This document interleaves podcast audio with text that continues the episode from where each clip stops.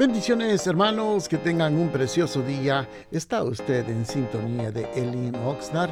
Esperamos que sea de bendición este pensamiento. Que tengan un hermoso día.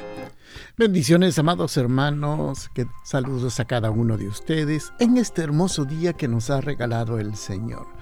Con la ayuda de Dios vamos a meditar en un pequeño pensamiento y para ello vamos a abrir las escrituras en el libro de Hebreos en el capítulo número 12, versículo 10 de la nueva versión internacional dice, pero Dios lo hace para nuestro bien, a fin de que participemos de su santidad. Le hemos hecho llamado a este pequeño pensamiento, amados hermanos, la semejanza de Dios.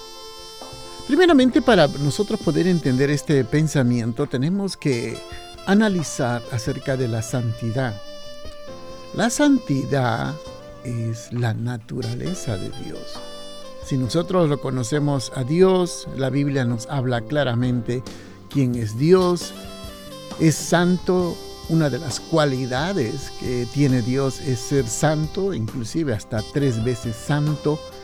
Y Él desea que cada uno de nosotros seamos santos. Inclusive la Biblia nos menciona que sin santidad nadie verá al Señor. Entonces la idea de santidad para nosotros tenemos una idea muy errónea y muy apegada a la religión o a la tradición, porque tenemos el concepto de santidad ya es, una persona no se puede reír, no puede divertirse, no puede dedicarse al trabajo con mucho esfuerzo, eh, parece que ya eh, la idea de santidad, como le vuelvo a repetir, tenemos ese concepto muy erróneo.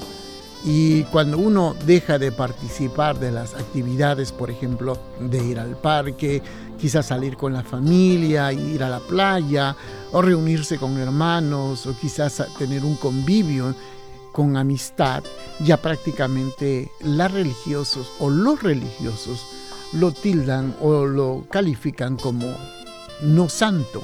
Entonces, la gran mayoría de personas tienen ese sentido y el concepto de que una persona no es santa porque de acuerdo a sus conceptos, eh, vamos a ver, humanos, no teológico por supuesto, lo tildan de a uno, de que una persona no es santa. Entonces, una persona tiene el concepto, la idea de volverse demasiado religioso, demasiado apegado a la tradición. Por eso usted puede notar, hermano, que las personas viven ya, algunos viven ya, eh, prácticamente han cambiado todo eh, externamente, vamos a decirlo así, porque viven solamente de la apariencia de santidad.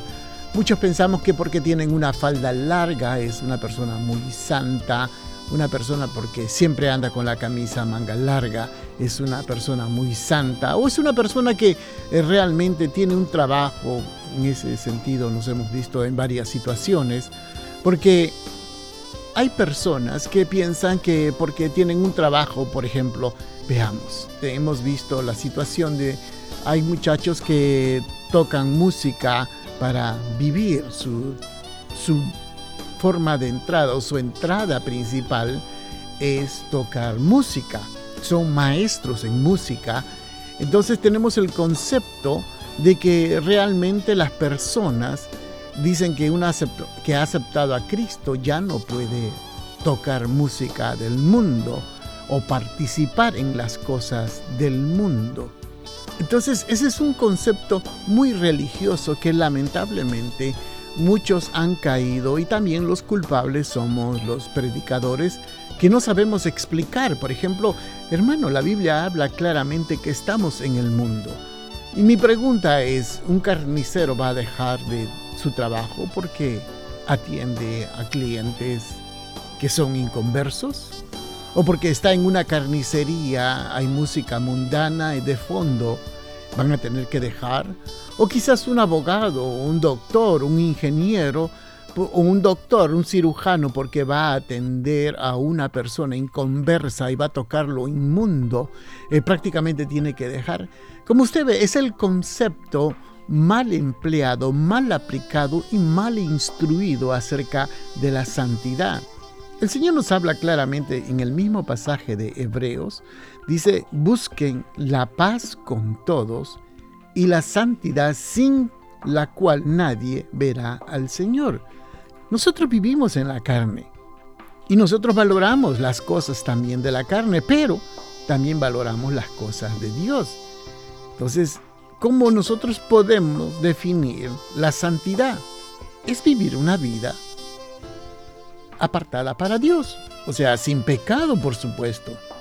Cuando uno sabe muy bien cuáles son las cosas que nos dañan, cuáles son las cosas que nos afectan, cuáles son las cosas que no debemos de hacer.